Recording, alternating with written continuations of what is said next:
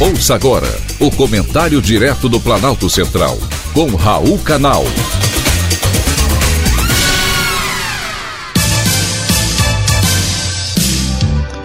Queridos ouvintes e atentos escutantes, assuntos de hoje: ProUni, FIES e SISU.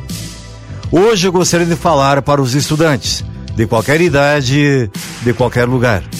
Não é porque a pandemia ainda não acabou que vamos desistir de estudar. O Ministério da Educação já publicou os editais do ProUni, FIES e SISU para o segundo semestre deste ano. Lá estão os prazos e critérios de inscrição nos processos seletivos.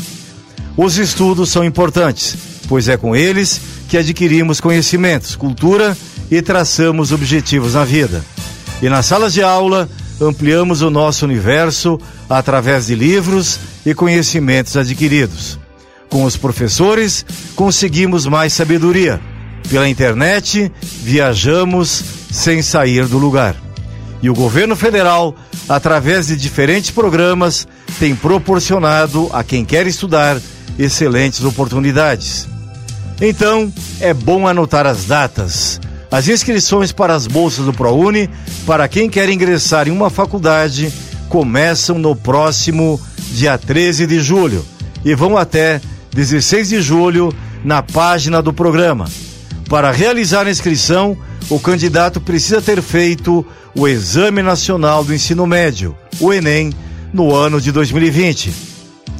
Já as inscrições para o FIES, que é o Fundo de Financiamento Estudantil, começam em 27 de julho e vão até 30 de julho e estarão disponíveis na página do programa na internet. Para se inscrever, a exigência é de que o candidato tenha participado do Enem a partir da edição de 2010.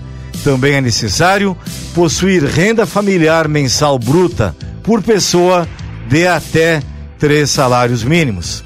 As inscrições para o processo seletivo do SISU, que é a seleção para as universidades, serão realizadas entre 3 e 6 de agosto.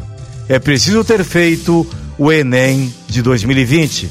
É importante lembrar que entre os critérios de seleção, os candidatos não podem ter tirado nota zero na redação do Enem e ter obtido no mínimo 450 pontos nas demais provas. Então, o que você está esperando? Estudar é uma ótima iniciativa para garantir a sua realização profissional. Ingressar em uma universidade ou até mesmo em cursos técnicos é a alternativa adequada para quem quer um futuro melhor. E se você ficou animado, vá na página do Ministério da Educação para obter maiores informações. E ótimos estudos! Foi um privilégio ter conversado com você.